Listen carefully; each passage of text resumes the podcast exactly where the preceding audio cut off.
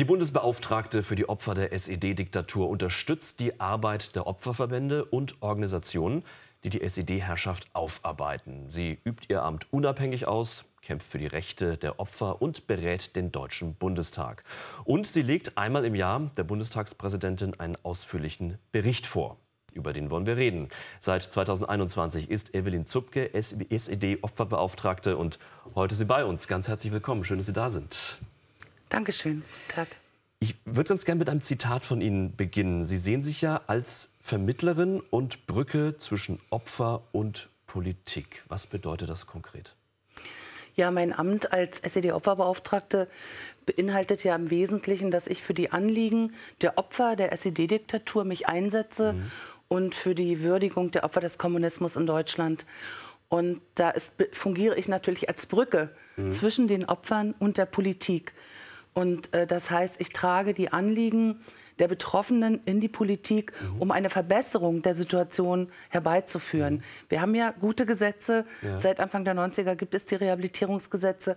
Aber natürlich ergeben sich im Laufe von Jahren oder gar jetzt Jahrzehnten ja immer neue Situationen, neue Erkenntnisse, mhm. neue Bedarfe. Und deswegen ist es gut, dass es dieses Amt gibt, was sozusagen auf Bundesebene die Anliegen der Betroffenen ihrer Situation heute unterstützen kann. Mhm. Die Stasi-Unterlagenbehörde, die wurde vor zwei Jahren in das Bundesarchiv überführt und dadurch hat sich auch das Amt gewandelt, beziehungsweise es wurde ein Stück weit auch neu geschaffen. Roland Jahn war ja zuletzt der Leiter der Behörde. Und er hat damals eben auch gesagt, in diesem Zusammenhang, auch ein Zitat von ihm, es ist gut, dass aus dem Beauftragten für die Akten ein Beauftragter für die Menschen wird. Stimmen Sie ihm zu? Jein. Ja, also grundsätzlich ist es ja kein Nachfolgeamt, ja, mhm. so wird es ja oft betrachtet. Mhm. Ähm, es ist entstanden aus dem Transformationsprozess, mhm. sprich aus dem Übergang des Stasi-Unterlagenarchives ins Bundesarchiv. Dort wurde mit Akten gearbeitet. Man kann sagen, ja, und jetzt wird mit Menschen gearbeitet. Aber natürlich gibt es da auch eine große Schnittmenge, denn hinter jeder Akte steht ein Mensch, steht ein Schicksal. Und auch Roland Jahn hat ja trotzdem auch viel mit Akten gearbeitet. Aber generell ist es natürlich ein komplett anderer gesetzlicher Auftrag, wie ich den meinen vorher schon beschrieben habe. Jetzt legen Sie Ihren aktuellen Bericht vor, darin prangern Sie vieles an. Das ist auch Ihre Aufgabe, eben dem Deutschen Bundestag zu berichten. Was sind denn die Schwerpunkte im Bericht dieses Jahr? Die Schwerpunkte im Bericht dieses äh, Jahr sind äh, die soziale Lage der Opfer als erstes, wir wissen aus Studien, vor drei Jahren hat die Brandenburger Landesbeauftragte zur Aufarbeitung der kommunistischen Gewaltherrschaft eine Sozialstudie vorgelegt, in deren Ergebnis wir wissen, dass circa die Hälfte der Betroffenen von SED-Unrecht an der Grenze zur Armutsgefährdung leben. Studien aus anderen Bundesländern wie Thüringen, zum Beispiel Berlin auch, äh, besagen Ähnliches. Dort geht es den Opfern nicht besser. Das heißt, äh, wir müssen dringend etwas tun, um die prekäre Situation äh, zu verbessern und die Menschen auch vor Altersarmut zu schützen. Und an dieser Stelle äh, mache ich dem Bundestag verschiedene Vorschläge. Mhm. Es sind oft gar nicht große Gesetzesänderungen. Es sind oft kleine Stellschrauben, äh, an denen man drehen muss, die einen großen, äh, eine große Verbesserung für die Betroffenen bringen würden. Ich will nur nennen die äh, Dynamisierung der Opferrente, die sich ja auch die neue Koalition, beziehungsweise so neu ist sie ja gar nicht mehr, in, in, in dem Vertrag geschrieben hat. Mhm. Und vor dieser Dynamisierung muss natürlich eine deutliche Erhöhung kommen. Die Lebensmittelpreise sind in den letzten Jahren um ca. 15 Prozent gestiegen. Genauso die Mieten, Heizkosten und dergleichen. Und die, die äh, Zuwendungen, die Opferrente und andere Leistungen sind nicht um einen Cent gestiegen. Mhm. Wir brauchen äh, den Verzicht auf Abs Absenkungen wenn Menschen beruflich rehabilitiert sind, bekommen sie bei den Ausgleichsleistungen 240 Euro. Wenn sie in Rente gehen, 180 Euro. Das muss weg. Die Bedürftigkeitsgrenzen müssen auf den Prüfstand. Und wir brauchen einen bundesweiten Härtefallfonds, mhm. den sich eben die neue äh, Koalition auch in den Koalitionsvertrag geschrieben hat. Und da muss, die Richtung stimmt, aber das Tempo muss halt wirklich deutlich anziehen. Mhm. Woran leiden die Opfer konkret? Heute über drei Jahrzehnte nach Ende der SED-Herrschaft? Also das eine beschrieb ich eben schon beim ersten Punkt, Verbesserung der sozialen Lage. Und da komme ich auch bei Ihrer Frage gleich zum zweiten sehr wichtigen Punkt. Ich meine die Krankheitsbilder. Genau, mhm. da komme ich jetzt hin, ja. genau. Ähm, wir haben ja ähm, noch ganz viele lebende Betroffene und die leiden eben aufgrund der Erfahrungen, die sie in der Haft gemacht haben, die sie auch die, durch die dort geleistete Zwangsarbeit gemacht haben, an psychischen und körperlichen Folgeerscheinungen. Das nennen wir verfolgungsbedingte Gesundheitsschäden.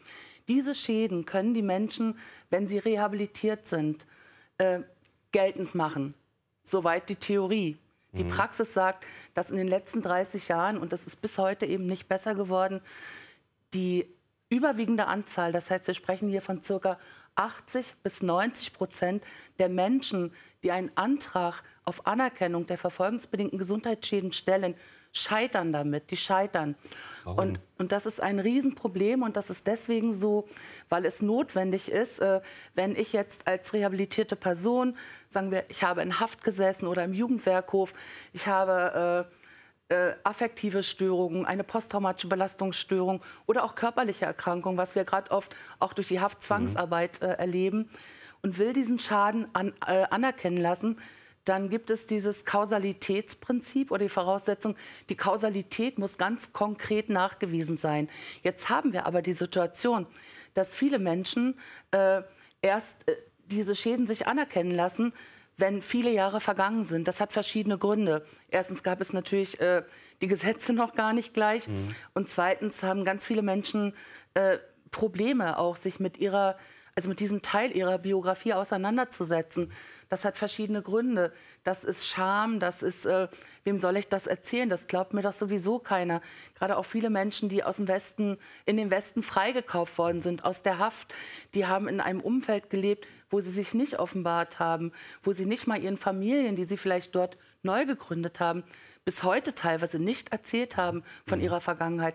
Jetzt gehen diese Menschen äh, zu den Behörden und sagen, das und das ist mir passiert. Die Ärzte haben das bleiben wir im Konkreten, eine posttraumatische Belastungsstörung diagnostiziert. Und woran hakt es dann, und dann dass das nicht anerkannt es, dass, wird? Dass die Ämter sagen, das kommt nicht von der Haft, sondern das kommt davon, ja, weil vielleicht deine Eltern nicht nett zu dir gewesen sind.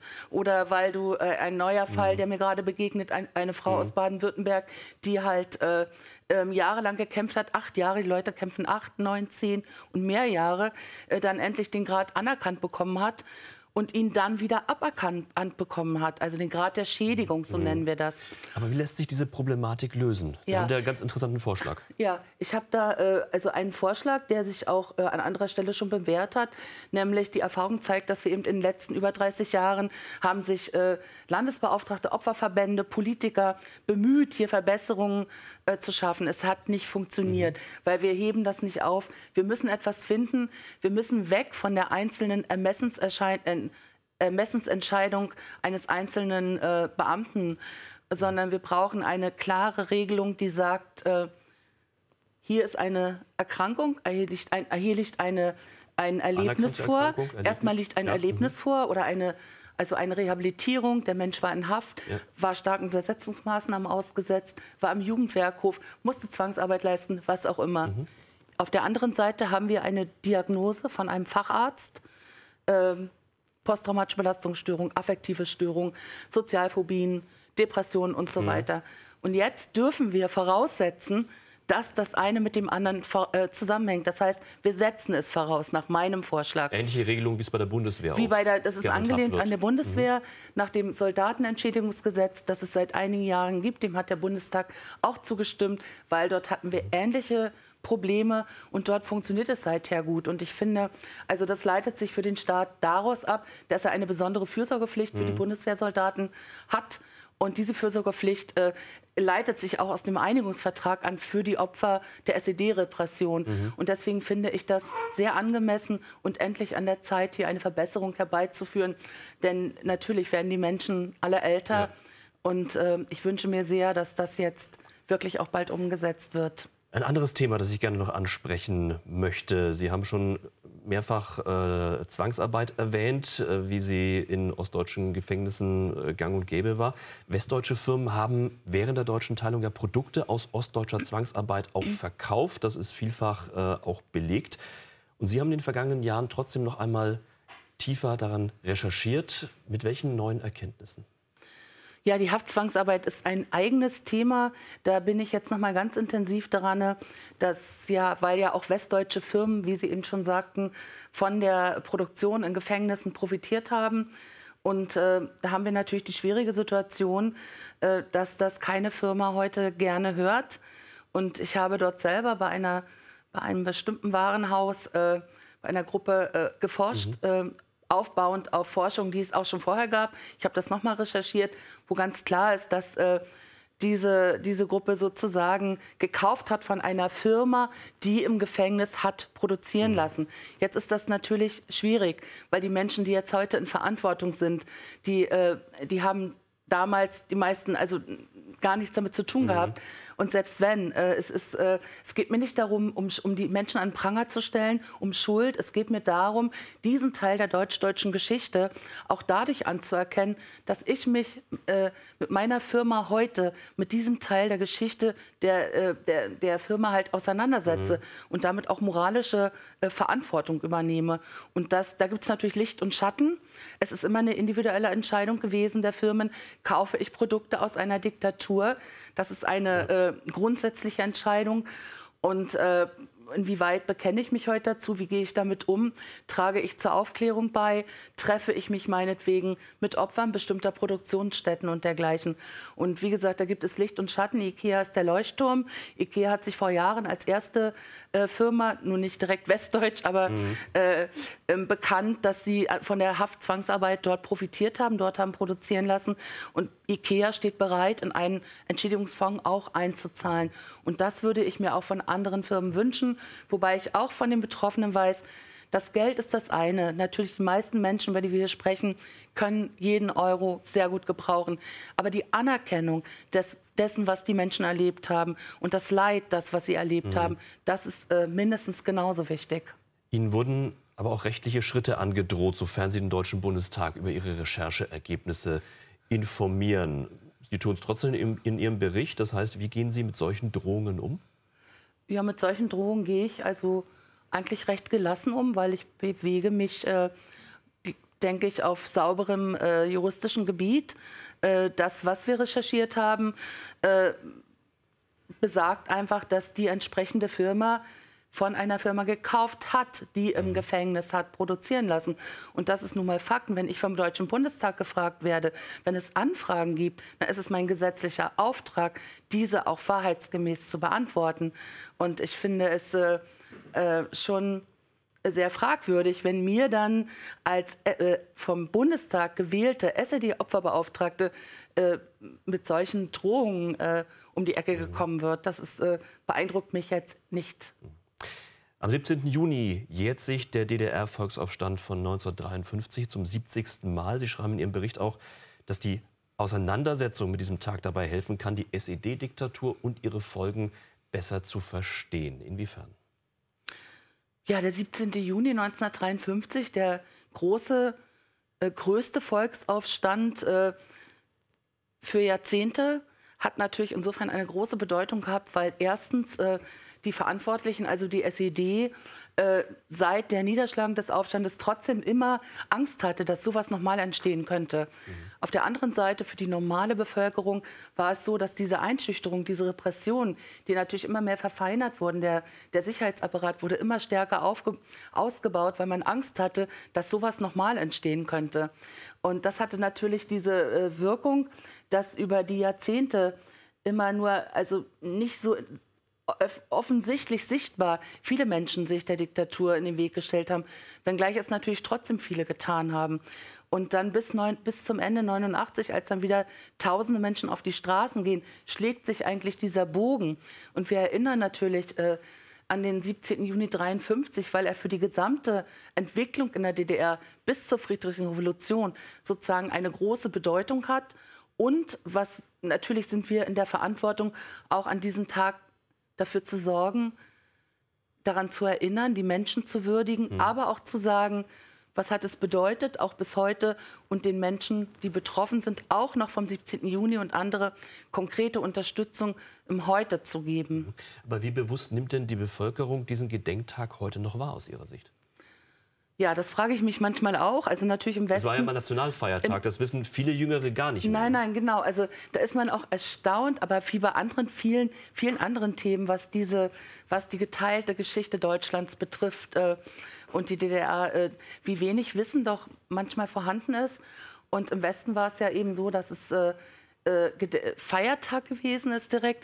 Aber seien wir doch mal ehrlich, also das, was ich so gehört und wahrgenommen habe, haben die es gab sicher Menschen, die haben daran gedacht. Es gab die Gedenkstunden im, äh, in der Politik, im Bundestag. Aber für die meisten Menschen war es doch ein willkommener freier Tag, im Sommer. Schön für einen Ausflug mit der Familie. Mhm. Im Osten Deutschlands wiederum war es so, äh, den gab es nicht. Der mhm. existierte offiziell nicht. Der, der existierte am Familientisch. In, den Fam in manchen, nicht in allen. Da war es ja äh, verpönt bis verboten, darüber zu sprechen, weil das natürlich als äh, kein äh, positives Ereignis äh, äh dargestellt werden sollte und, und, und, von der Politik gewünscht war, dass man das mhm. total totschweigt, dass es so etwas gegeben hat. Das könnte ja auch äh, beispielhaft auf die Menschen gewirkt haben. Aber um das Gedenken zu bewahren, sollte das wieder ein gesetzlicher Feiertag werden aus Ihrer Sicht? Wissen Sie, ob das ein gesetzlicher Feiertag ist oder nicht, darauf kommt es mir gar nicht so sehr an.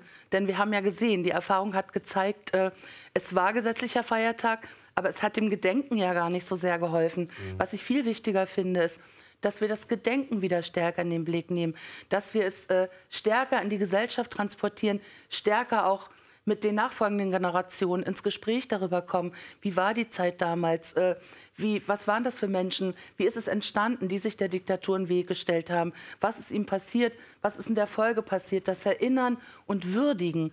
Und das kann man machen mit oder ohne gesetzlichen Feiertag, das steht für mich absolut im Vordergrund sagt die SED-Opferbeauftragte Evelyn Zupke. Vielen Dank, dass Sie bei uns waren heute. Ich bedanke mich. Und das war im Interview. Dankeschön auch für Ihr Interesse. Auf Wiedersehen.